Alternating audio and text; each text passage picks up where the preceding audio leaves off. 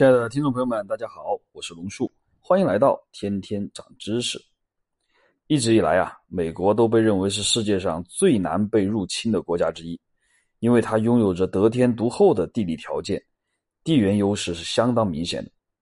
美国地处北美洲大陆中部，东临大西洋，西接太平洋，向北是加拿大，向南是墨西哥，而在腰后呢，则是加勒比海诸国。对于美国而言，这无疑是一个绝佳的吃鸡权啊！想想美国从1776年建立到今天，不过两两百多年，而就是这短短的两个多世纪的时间啊，美国便从一个世界边缘的殖民地崛起，成为了世界头号强国。如此的成就，显然是与美国的地缘优势密不可分的。从整体的位置条件来看呢，美国所处的北美洲大陆远离亚欧非等传统文明圈儿。可以称得上是孤悬海外，而且这个距离啊实在是太远了。在我们平常的认知里面啊，一道宽约不过一两公里的河流便可以被称之为天堑了，难以逾越的。而这两大洋何其辽阔呢？随随便便就是几千公里之遥，想要跨越实属不易啊。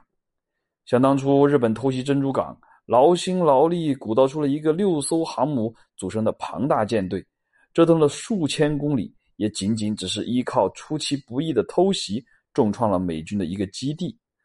要知道，珍珠港只是夏威夷群岛的一个港口而已，并不在美国本土，距离北美大陆还有差不多四千公里呢。美国与欧亚大陆过于遥远的距离，无疑是为其省去了诸多的际遇啊。在那个以欧亚大陆为中心的时代，美国所处的北美大陆无疑就是偏远的郊区了，很难让人提起兴趣。即便是有兴趣，那也是心有余而力不足，只能是望洋兴叹了。正是因为这个原因啊，才让美国能够远离中原纷争，连续两次世界大战，本土都没有遭受到战火的波及。当欧洲列强们因为战争打得千疮百孔的时候，满身都是伤的，美国呢却能够保存完整的工业生产能力，并且扮演起战争工厂的角色，大发横财，最终强势崛起，成为世界的头号强国。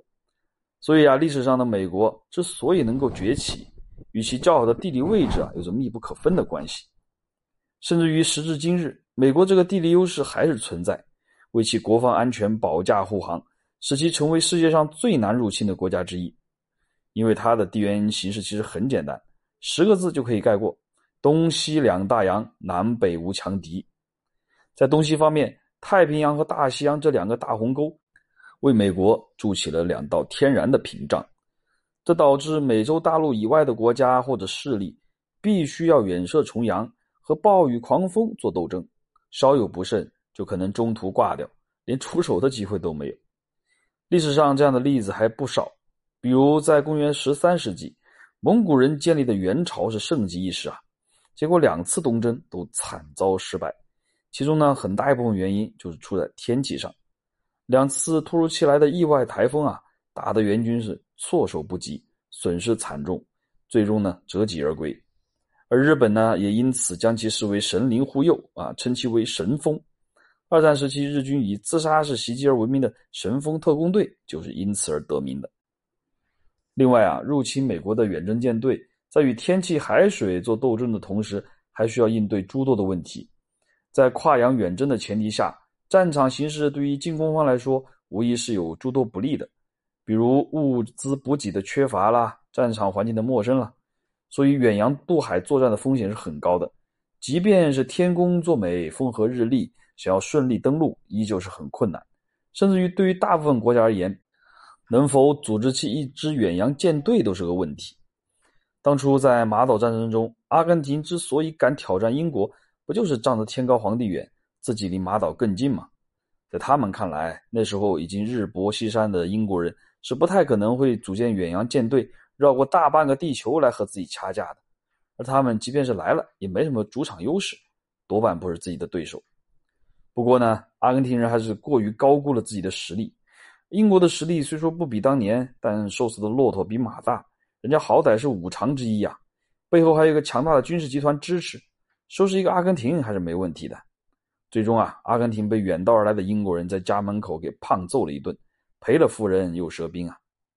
从这个角度来讲，在巨大的实力差距面前，地理位置上的优势呢，似乎也就算不得什么了。然而，这对于美国呢，并没有太大影响，因为美国乃是当今世界上的头号军事强国，拥有世界上实力最为豪横的海上军事力量。人家光现役的航母就十亿艘之多啊，比全球其他国家的航母加起来都还要多。而且，美军的航母基本全都是十万吨级别的大型航母，用的也都是核动力，吨位啊、性能啊，领先其他国家航母一大截。客观来讲，当今美国海军就是世界上最强海军。实力足以碾压全球其他任何国家。面对这么一支强大的海上力量，任何国家想要从海上入侵美国的本土，基本呢都不太现实。那既然海上通道被堵死了，那么从陆地上进攻呢？如果放在一两百年前美国羽翼未丰之前，这个选择呢还是行得通的。不管是南边的墨西哥呢，还是北边的加拿大，都具备了入侵美国的能力。尤其是加拿大，其作为曾经英国在北美的殖民地。啊，是英国对付美国的前哨基地。在第二次美英战争中，英军呢就曾带着加拿大的民兵攻陷了华盛顿，把人家总统府和国会山都给烧了。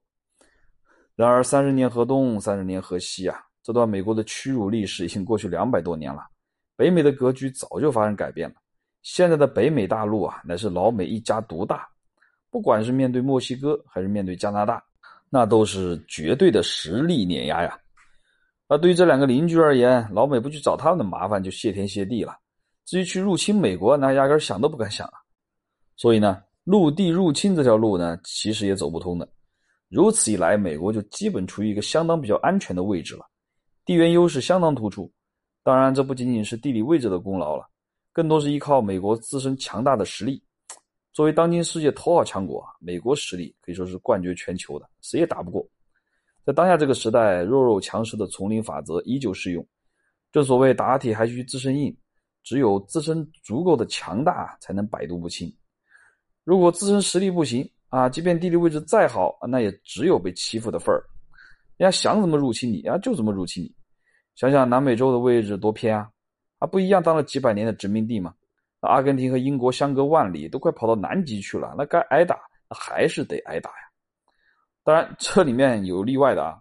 有些国家虽然实力弱小啊，但却依旧能够凭借自己独特的地缘条件稳坐钓鱼台，不需要担心啊外部势力的入侵。这个国家是谁呢？就是咱们北边的邻居蒙古啊。蒙古呢，这个国家说地盘不小，国土面积超过一百五十万平方公里，但国力啊那是真的弱呀。首先呢，蒙古国的人口很少，大概只有三百二十万左右。咱们这边随便一个二线城市的人口啊，都比它多。其次呢，是蒙古的经济水平很低。有数据显示，蒙古在二零二零年的 GDP 总量啊，仅仅一百二十九亿美元，人均 GDP 呢，大概是四千美元。而作为对比，我国内蒙自治区二零二零年的 GDP 总量已经是超过两千七百亿美元啊，大概是蒙古的二十七倍。而人均 GDP 呢，是一点一万美元左右啊，同样也是碾压蒙古的。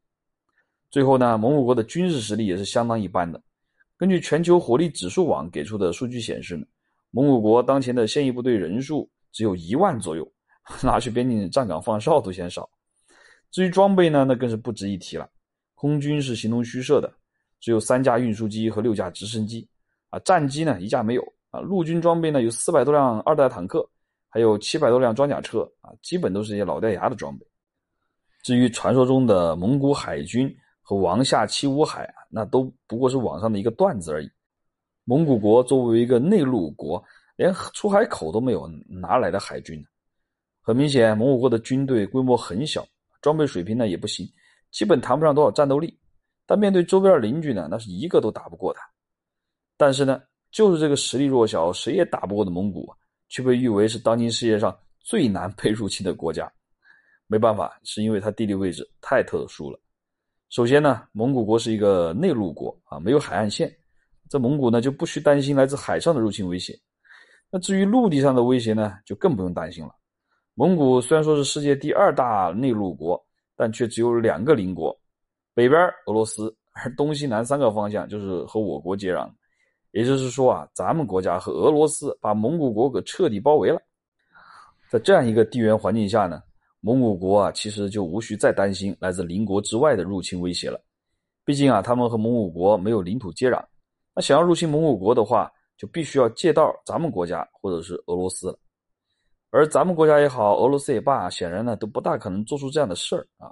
一方面呢，他们都是完全独立的主权国家，不会轻易放任别国军队啊进入自家国境，哪怕是路过都不行。另外一方面呢，他们个个都实力强悍，至少啊都是世界前三的存在啊。如果谁想硬闯，那得掂量一下自己家里能种几颗蘑菇。那至于两个邻居的威胁，其实也不用过于担心啊，因为蒙古国的实力和两位邻居实在是相差太远了啊，那么完全不是一个级别的存在了。在巨大的实力差距面前，蒙古国那所谓的国防压力啊，其实 就多少有些杞人忧天了。